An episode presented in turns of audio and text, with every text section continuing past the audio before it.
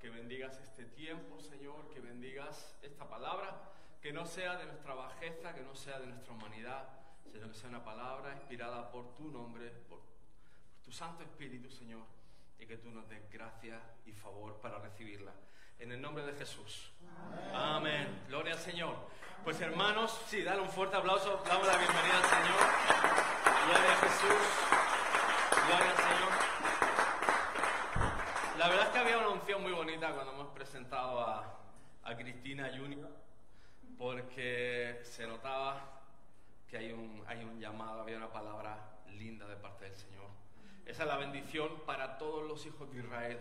Pero no es cualquier cosa, porque habla de que su presencia y su bendición estén con ella todos los días de su vida.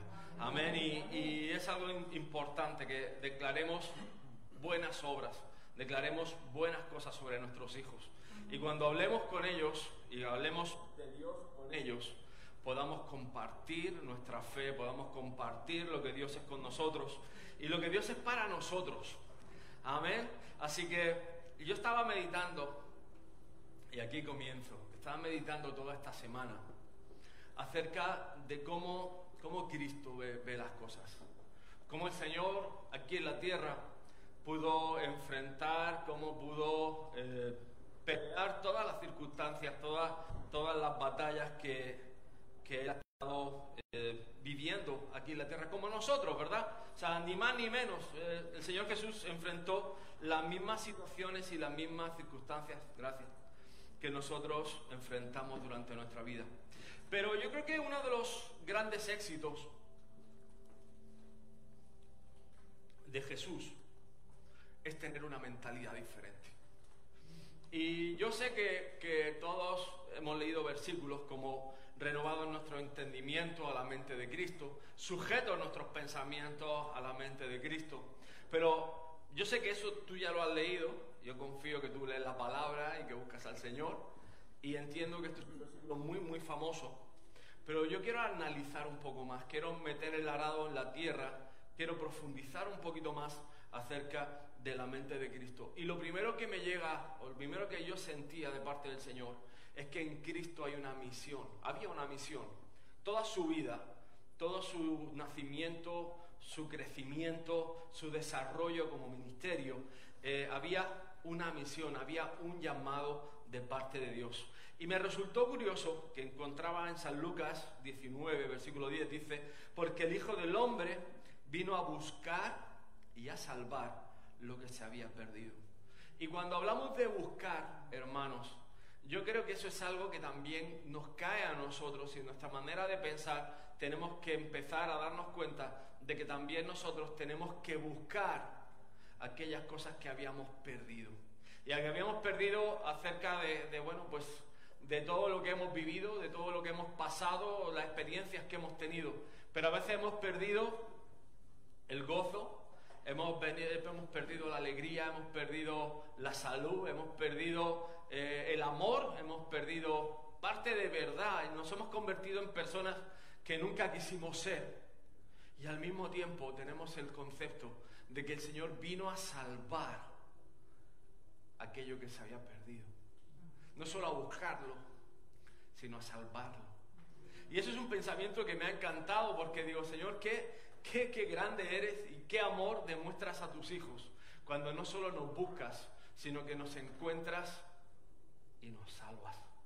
Y hay un y de verdad, o sea, es decir, eh, estaba pensando en mi, en mi meditación con el Señor, en la mente de Cristo, ¿qué significa realmente? O sea, ¿qué significado tiene? Y una de las cosas que me doy cuenta que, que, que viene a significar es acerca de la confianza. La confianza, es decir, en la mente de Jesús nunca hubo desamparo. En la mente del Señor nunca hubo desconfianza, nunca hubo inseguridad, nunca hubo esa falta de, o ese miedo de decir Dios me ha dejado. Y esto es algo tremendo, porque cuando examinamos esa actitud de confianza, tenemos que examinarnos a nosotros mismos. Y quiero enfocarte esto desde varios aspectos. Lo primero es en las tentaciones, y esto estaría en Mateo 4, del 1 al 13. pero yo he cogido eh, tres versículos concretamente para que veas eh, cómo responde Jesús y con qué confianza eh, responde. Dice, Él respondió y dijo, escrito está, no solo de pan vivirá el hombre, sino de toda palabra que sale de la boca de Dios. Y esa es la, primera, la primera piedra angular que yo veo en la confianza de Jesús. Él sabía que no dependía de un trabajo, él sabía que no dependía de un plato de comida, sabía que no dependía del salario. hay que decir que a Jesús lo reconocían como el hijo de José el carpintero, y en la cultura judía de la época, él sería carpintero. De hecho, no era un, top eh, erudito en la palabra, porque porque no lo era, pero la palabra de Dios moraba en su corazón, el Espíritu de Dios reposaba sobre él, sobre realmente en su vida estaba la escritura, él era la escritura, él era el Antiguo Testamento, él era la Torá, el Pentateuco, él era toda, toda la ley en sí mismo, él estaba encerrando todos los misterios desde la creación hasta el día de su nacimiento. Por eso llega a decir, y me encanta, no solo de paz vivir al hombre, sino de toda palabra que sale de la boca de Dios. La segunda, segundo punto de la tentación dice, escrito está también, no tentarás al Señor tu Dios. ¿Y cómo tentamos al Señor, al Señor nuestro Dios? Pues siendo imprudentes, siendo desobedientes, tomando nuestras propias decisiones, tomando nuestros propios caminos, creyéndonos superiores, mejores que, que alguien. No sé, hay muchas maneras de tentar a Dios. Pero sobre todo cuando perdemos, yo creo que cuando perdemos el temor de Dios. Porque si te vas al principio y empiezas a pensar no solo el pan del hombre, sino de la palabra de Dios que sale de su boca, pero si yo no escucho la palabra de Dios que sale de su boca, voy a empezar a tomar mis propias decisiones. Anoche encontraba un de John Muller, es uno de los predicadores, era ruso, por cierto, nació en Prusia y eh, emigró a Inglaterra y fue uno de los mayores evangelistas del siglo XIX, un hombre tremendo de Dios. Y decía, el 90, dice, si el 90% de las decisiones que tomamos estaban, estuvieran alineadas a la palabra de Dios, nuestra vida no tendría fracaso. Y en esto que me escribe un hermano que conozco de otra iglesia y me dice, David, 90 o 100%. Y le tuve que responder, digo, mira hermano, yo estoy seguro que si nuestras decisiones fueran el 100% alineadas con la palabra de Dios, seguro la cosa era diferente. Pero si fuera un 90, como dice el hermano, dejando aquellas cosas que hacemos automáticamente, haciendo, decir, nuestro cotidiano vivir ciertas cosas que hacemos con cierta autonomía, aún así, en ese 90, estaríamos grandemente bendecidos. Con lo que me hace pensar que no, llegamos ni a ese 90 y que escuchamos voces que no son las voces de Dios. Que tenemos opiniones que no es la opinión de Dios. Que escuchamos o miramos como mira el mundo, como ve las circunstancias o como está nuestro entorno, pero no están esas decisiones sujetas a lo que dice la palabra de Dios. Por lo tanto, la diferencia entre la mente de Cristo y nuestra mente es que no está siendo sujetada a la revelación que viene de la palabra de Dios, de esa comunión íntima y personal. Con lo que a la hora de tomar decisiones, mi camino se puede desviar. Y no solo se puede desviar, sino que voy a vivir una vida que no es la que Dios tiene para mí. La elijo yo, por supuesto. Pero yo quiero vivir la vida que Dios tiene para mí. Yo quiero tener las cosas que Dios dice que voy a tener. En ese diseño perfecto. Escúchame bien, Dios tiene un diseño perfecto para cada cosa, en cada momento, en su tiempo. Tiene un crecimiento perfecto, tiene una madurez perfecta, donde el dulzor, donde el, grado de, textura, donde, donde todo lo que envuelve a ese producto final es perfecto. Y todo el mundo lo quiere, es como esa manzana que está en el punto de madurez perfecta. Y la muerdes y dices, wow, fresca, crujiente, sabrosa, y hasta te sube el saborcillo para arriba al cerebro. Y todo tu cuerpo se inunda de esa sensación. Y la palabra de Dios es así. Cuando tú tomas decisiones y das ese paso en fe y estás probando que Dios es bueno, que Dios está contigo, que todo se alinea, que todo se ordena y estás viendo que la bendición de Dios está avanzando en favor tuyo y que estás totalmente confiado porque sabes que esa decisión es la correcta. Esa es la decisión que yo quiero tomar. Y mi confianza está puesta en Dios. Por eso dice en la tentación la última frase vete Satanás. Imaginaros a Jesús, vete Satanás, porque escrito está, al Señor tu Dios adorarás y a Él solo servirás. Pero a veces nos encontramos, y hemos estado viendo todas estas semanas atrás, que a veces servimos nuestros propios deseos, nuestro propio pecado, nuestra propia concupiscencia, nuestro propio anhelo de la carne, nuestras propias ideas, y nos convertimos esclavos de ellas.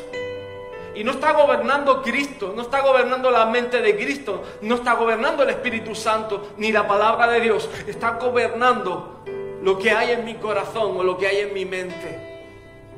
Pero a veces lo que hay en mi corazón y lo que hay en mi mente no sale de la boca de Dios, sino que sale de boca del hombre o de pensamiento del hombre. Por eso dice la palabra que engañoso más que todas las cosas es el corazón del hombre. ¿Quién, quién lo entenderá? ¿Quién lo conocerá? Solo el Señor lo conoce. Por eso cuando estamos peleando con el temor, es el adversario de la confianza. Por eso estaba Jesús en Getsemaní, en el huerto, y ora tres veces.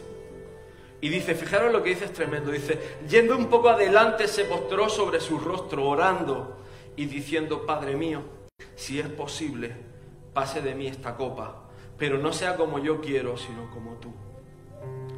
Otra vez fue y oró por segunda vez, diciendo, Padre mío, si no puede pasar de mí esta copa sin que yo la beba, hágase tu voluntad. Y dejándolo, se fue de nuevo y oró por tercera vez diciendo las mismas palabras. Lo siguiente que pasó, que se levantó y aunque su cuerpo, aunque su mente decían me van a matar, me van a crucificar, me van a traspasar, me van a moler, yo estoy dispuesto a hacer la voluntad del Padre. Estoy dispuesto a negarme a mí mismo porque sé estoy haciendo la perfecta voluntad del Padre. Y yo te tengo que preguntar, ¿estás dispuesto? ¿Estás dispuesto a confiar? Porque tengo una pregunta, ¿en quién confiamos cuando perdemos el trabajo? Cuando hay enfermedad o muerte? o cuando estoy triste o agobiado? ¿En quién confías? Y fíjate que el Señor me traía a memoria, me recuerdo, creo que de todos los trabajos me he ido yo menos de uno. Y de ese uno, me recuerdo que salía de la notaría, me llamaban a la oficina y estaba todo listo. Todo listo para firmar había un abogado, había un montón de gente esperando a que yo me revelara, a que no estuviera de acuerdo. Y me acuerdo que me senté en esa silla y le dije, mira, no estoy de acuerdo con lo que estáis haciendo, pero lo acepto, he dado todo lo que tenía que dar, por mi parte he trabajado duro, mientras me dé lo mío, me voy. Y recuerdo llegar a casa, preguntarme a mi esposa, ¿qué haces aquí? Y tener que decirle, estoy en la calle, me han despedido. Y agarrarnos de la mano, abrazarnos, y lo siguiente fue ponernos de rodillas. fuimos en el salón, cerramos la puerta y nos pusimos a orar. En menos de una hora ya estaba trabajando en otro sitio. En menos de una hora alguien me llama por teléfono. Me he enterado que ya estás fuera. Vente. Pero es que veo mi vida y me pongo a meditar. Y desde mi adolescencia el Señor tomó su paternidad en mi vida. Y cuando Él tomó su paternidad en mi vida, mira, yo he contado muchas historias de la escuela bíblica, pero como todo padre que tiene que pagarle la universidad a un hijo, mi Padre que está en el cielo hacía los pagos oportunos. Me acuerdo que en el último año nos fuimos, Julieta y yo, con 900 euros. Y solo yo tenía que pagar 700. Solamente yo de matrícula. Aparte libros, vivir, comer y todo lo demás ¿no? que se necesita. En cada momento vimos las manos de Dios. Venía un pago, alguien hacía una ofrenda. Venía otro pago, aparecía un sobre en mi casillero. A mí no me escribía nadie, pero me llegaban los sobres de papá para pagar mi cuenta. Mi papá me estaba pagando la escuela. Venía la graduación y a dos semanas me llama la secretaria y me dice, sabes que si no pagas toda la cuenta, no te puedes graduar.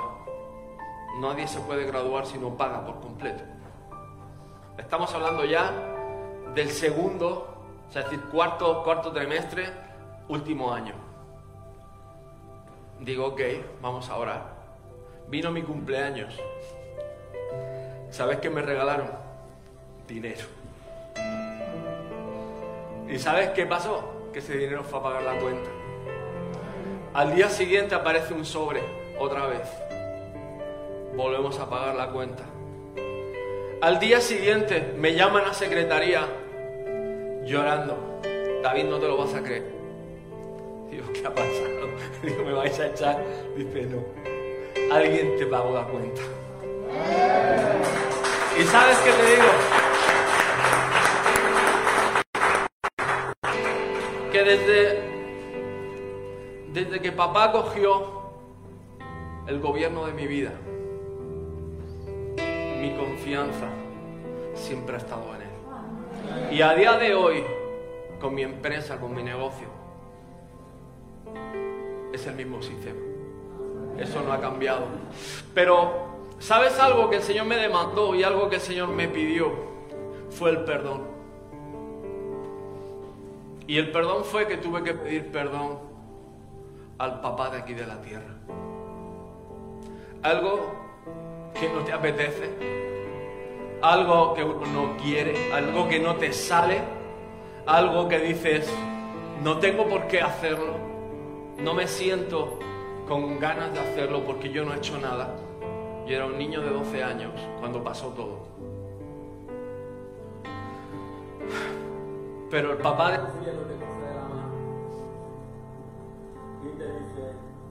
hijo, tienes que perdonar.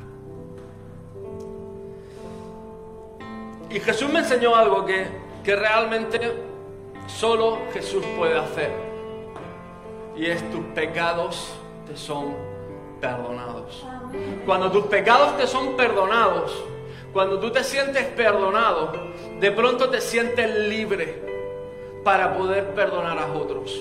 Y ese es el mayor milagro, más que sanar al ciego con el barro en los ojos, escupiendo en tierra, más que sanar al leproso, más que, sanar al paralítico, más que el, el flujo de sangre. Cualquier milagro es pequeño con el perdón de pecados.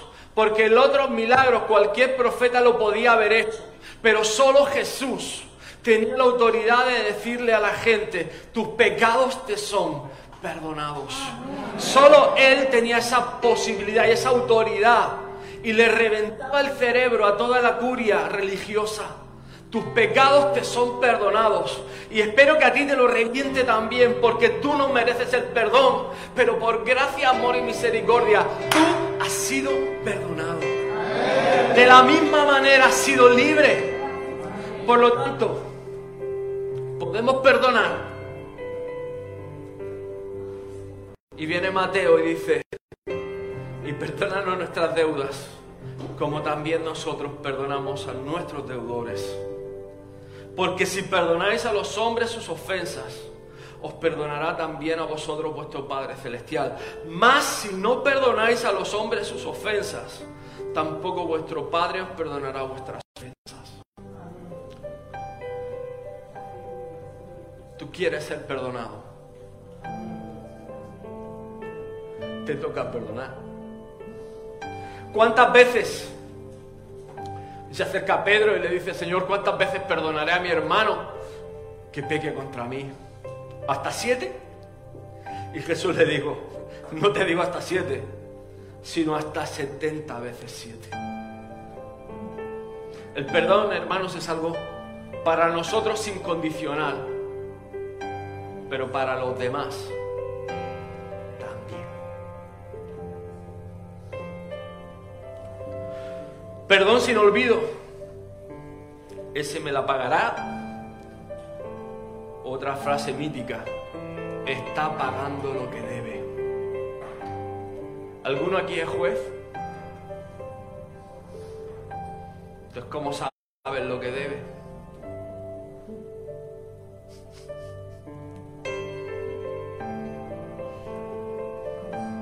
¿Alguno aquí es juez? ¿Cómo sabes lo que debe? No habrá que haber un juicio y ese juicio le pertenece al Padre. Y si Él se arrepiente y el Padre dice, si yo envío a mi hijo para que su expediente estuviera limpio, ¿quién eres tú para señalar a nadie? Ahora, hay un proceso en nuestras vidas de limpieza y purificación y santificación. Porque mira, lo que viene es grande, el avivamiento es maravilloso, es algo poderoso, pero sin santidad nadie verá al Señor. Y parte de esa santidad viene en poder escudriñar tu corazón y ver aquellas áreas que sabes. Y, y créeme que yo soy pastor no de látigo, sino pastor de amor. Y no significa que no vea defectos significa que te tengo que exhortar cuando te tengo que exhortar, te tengo que amar cuando te tengo que amar. Pero tenemos una obligación como creyentes, cada uno de nosotros, y es escudriñar nuestro corazón antes de venir a la presencia del Señor, antes de tomar la Santa Cena, antes de venir a la presencia del Señor, antes de traer la ofrenda y decirle, si te acuerdas de ahí, de que tu hermano tiene algo contra ti, deja allí tu ofrenda delante del altar y anda. Reconcíliate primero con tu hermano y entonces ven y presenta tu ofrenda. Ponte de acuerdo con tu adversario pronto, entre tanto que estás con él en el camino. No sea que el adversario te entregue al juez y el juez al alguacil y seas echado a la cárcel. De cierto, de cierto te digo, no saldrás de allí hasta que pagues el último Y eso es una lección que tenemos que aprender, de hablar las cosas cuando hay que hablarlas, de solucionar las cosas en amor, en misericordia. No somos jueces de nadie, no estamos llamados a juzgar a nadie hasta el milenio. Escúchame bien, no te confundas esto doctrinalmente. Sí, juzgaremos justamente con Cristo en los lugares celestiales en el milenio los que sean resucitados en la primera resurrección. Más allá de allí, cuando estemos en la nueva Jerusalén, nueva tierra, nuevos cielos, en la eternidad. Pero aquí en la tierra solo podemos hacer una cosa y es declarar con nuestra vida la justicia de Dios. ¿Sabes cómo se hace eso? Viviendo una vida piadosa. Viviendo una vida en santidad. Siendo ejemplo nosotros. Exponemos al que no es ejemplo. Siendo nosotros esa luz, los demás verán que hay tinieblas en ellos, pero sin acusar, sin apuntar y sin meter el dedo en el ojo o sin meter el dedo en la llaga. Porque Jesús no metía el dedo en la llaga, sino que sanaba heridas. Jesús ponía las manos para sanidad. Jesús abrazaba gente para restauración. Es un concepto diferente, ¿verdad? Porque esa es la mente de Cristo. Esa es la mente de Jesús. La cena del Señor, hermano, lo mismo. Si tomamos la cena del Señor y no nos examinamos, si no miramos lo que hay en nuestro corazón, si no pedimos perdón a Dios, no tomes la cena del Señor. Por tener un rayito de orgullo aquí, come juicio para ti.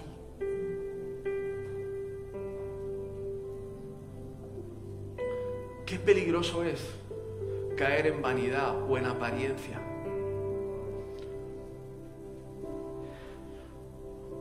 Jesús tampoco distinguía entre personas por su raza o nacionalidad. Eso es algo maravilloso. Ya no hay judío ni griego. Jesús dijo, predicad a toda criatura.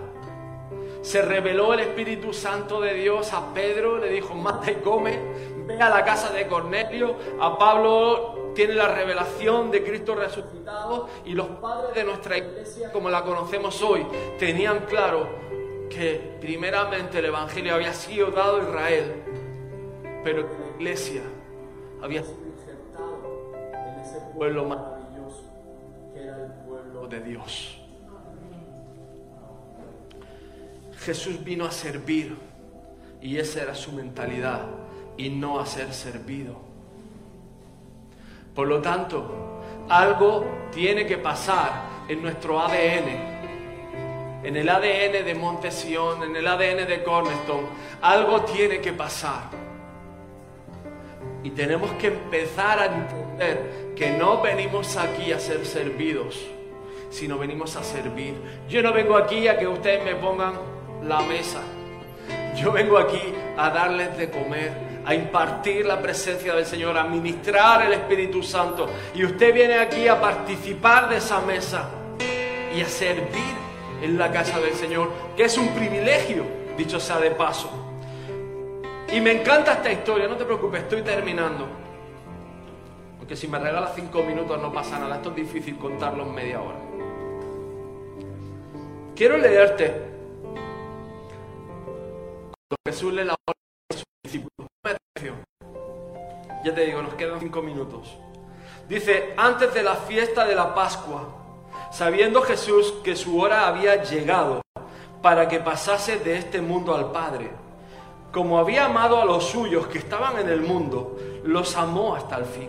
Y cuando cenaban, como el diablo ya había puesto en el corazón de Judas Iscariote, hijo de Simón, que le entregase, sabiendo Jesús que el Padre le había dado todas las cosas en las manos y que había salido de Dios y a Dios iba, se levantó de la cena y se quitó su manto y tomando una toalla se la ciñó. Luego puso agua en un lebrillo y comenzó a lavar los pies de los discípulos y a enjugarlos con la toalla con que estaba ceñido. Entonces vino Simón Pedro y Pedro le dijo, Señor, tú me lavas los pies. Respondió Jesús y le dijo, lo que yo hago tú no lo comprendes ahora, más lo entenderás después. Pedro le dijo, no me lavarás los pies jamás. Jesús le respondió, si no te lavare, no tendrás parte conmigo. Le dijo Simón Pedro, Señor, no solo mis pies entonces, sino también las manos y la cabeza. Jesús les dijo, el que está lavado no necesita sino lavarse los pies, pues todo está limpio. Y vosotros limpios estáis, aunque no todos. Porque sabía que le iba a entregar, por eso dijo, no estáis limpios todos. Así que después que les hubo lavado los pies, tomó su manto y volvió a la mesa y les dijo, ¿sabéis lo que os, es, lo que os he hecho. Vosotros me llamáis maestro y señor y decís bien, porque lo soy. Pero si yo, el Señor y el Maestro, he lavado vuestros pies, vosotros también debéis lavaros los pies unos a los otros. De cierto, de cierto, Diego, el siervo no es mayor que su Señor, ni el enviado es mayor que el que le envió, porque ejemplo os he dado, para que como yo he hecho, también vosotros hagáis. Si habéis, si sabéis estas cosas, bienaventurados seréis si las hiciereis. Para mí es tremendo. Porque en Mateo 20, 28 dice, como el Hijo del Hombre no vino para ser servido, sino para servir y para dar su vida en rescate por muchos.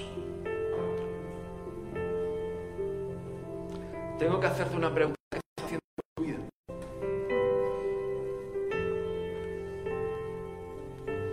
Porque entonces cuando leo Álatas y digo, y dice Pablo, con Cristo estoy juntamente crucificado, ya no vivo yo, mas vive Cristo en mí.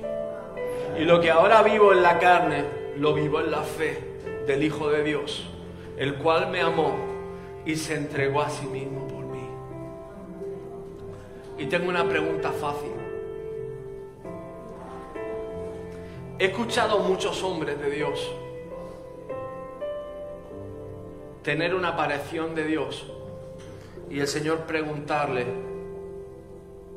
¿vas a tomar tu cruz? Y me vas a seguir. Me acuerdo cuando Pastor Billy compartía esto. Él tuvo una aparición del mismo Señor Jesús. El Señor precisamente Gálatas 2.20. Y cuando se le apareció el Señor, le dijo, Brian, te voy a preguntar esto una sola vez. Y no te lo voy a preguntar más veces. Si tú no respondes, tu oportunidad pasará. Pero yo voy a estar contigo. Y el Señor le respondió, o sea, le preguntó, ¿vas a crucificar tu vida? ¿Vas a entregar tu vida?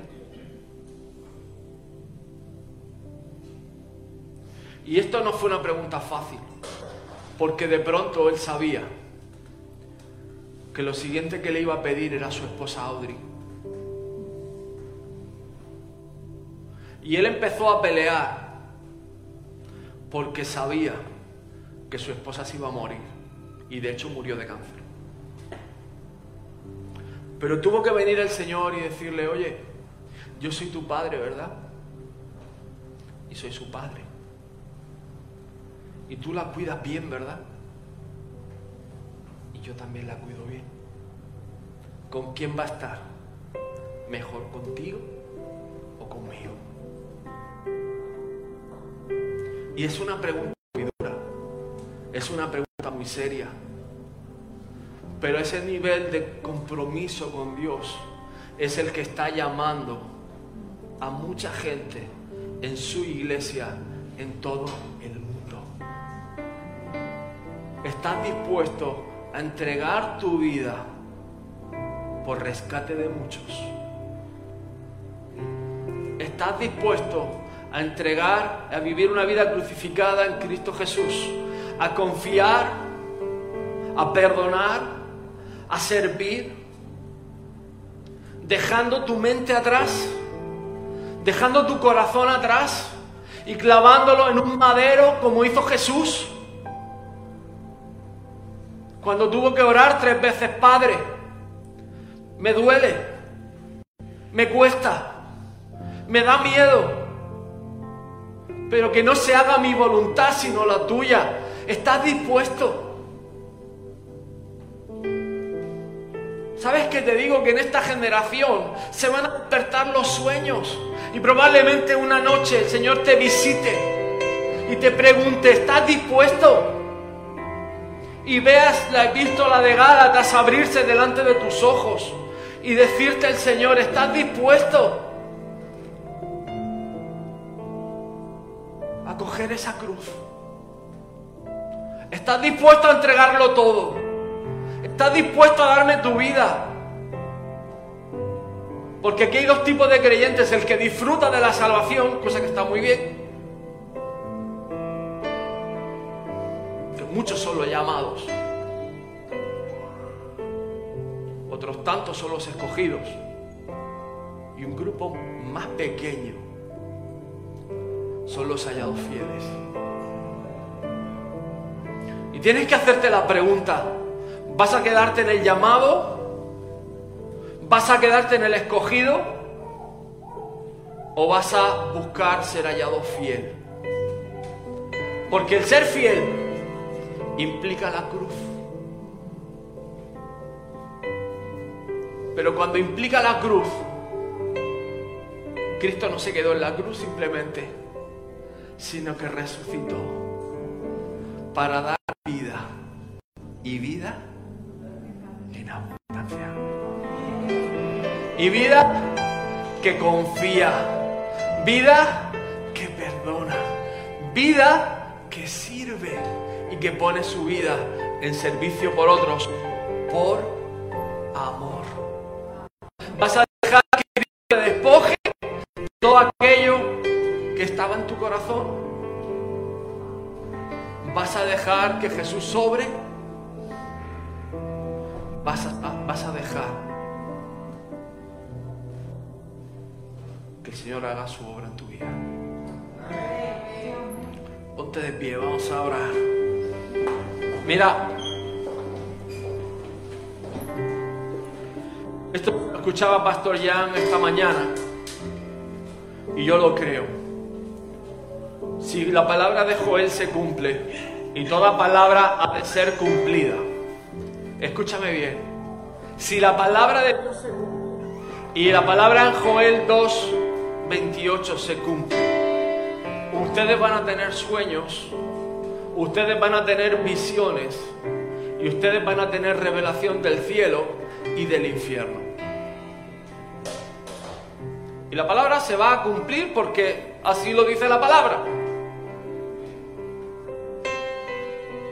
¿Qué vas a hacer? Hacer? Delante de Dios no hay excusas. Yo se lo decía el jueves a los que se bautizan esta tarde. Cuando a mí Dios me habló, no hay excusas. Y no te dice grandes cosas, a veces te dice cosas muy sencillas. No hay excusas delante de Dios. ¿Qué vas a hacer? ¿Vas a tomar la cruz? Quiero orar por ti, vamos cerrando, se nos comió tiempo, pero sal de hoy desafiado, sal de hoy inspirado, sal de hoy con fe. Sal de hoy lleno del poder del Espíritu Santo. Sal hoy cargada las pilas de visión y entendimiento hacia dónde va la iglesia, hacia dónde va tu llamado, hacia dónde va tu vida. Entiende y si no lo entiendes, llámame y di, pastor, ora por mí, habla conmigo, cuéntame esto, porque si no entiendes lo que está pasando en estos tiempos, vas a perderte la traca final. Y lo verás, pero no estarás. Y todo buen surfista tiene que tomar la ola. Amén. Así que Padre, yo quiero bendecir a tus hijos, Señor. Quiero traer bendición, palabra de inspiración en esta mañana, Señor Padre, para que entendamos el llamado, tengamos tu mente, Señor, una renovación de entendimiento, Padre que nuestro espíritu sea renovado, que nuestra carne sea fortalecida. Padre, que podamos crucificar al viejo hombre y caminar en todo lo nuevo que tú tienes para nosotros, Señor. Ese diseño perfecto, ese diseño original que tú tienes con cada uno de nosotros, Señor Padre. Trae a vida sueños, visiones, llamados y promesas, Señor Padre, que tú has hecho, que tú dijiste, que salieron de tu boca, Señor Padre y trae a vida todo lo que estaba muerto. Cada hueso seco, cada tuétano, cada ligamento, cada juntura cobra vida. Cobra vida en el nombre de Jesús. Cobra vida en el nombre de Jesús. Y Satanás a ti te decimos, vete. Vete de este lugar en el nombre de Jesús. Vete de este lugar. Este lugar es un lugar santo lleno de vidas consagradas a Jesús.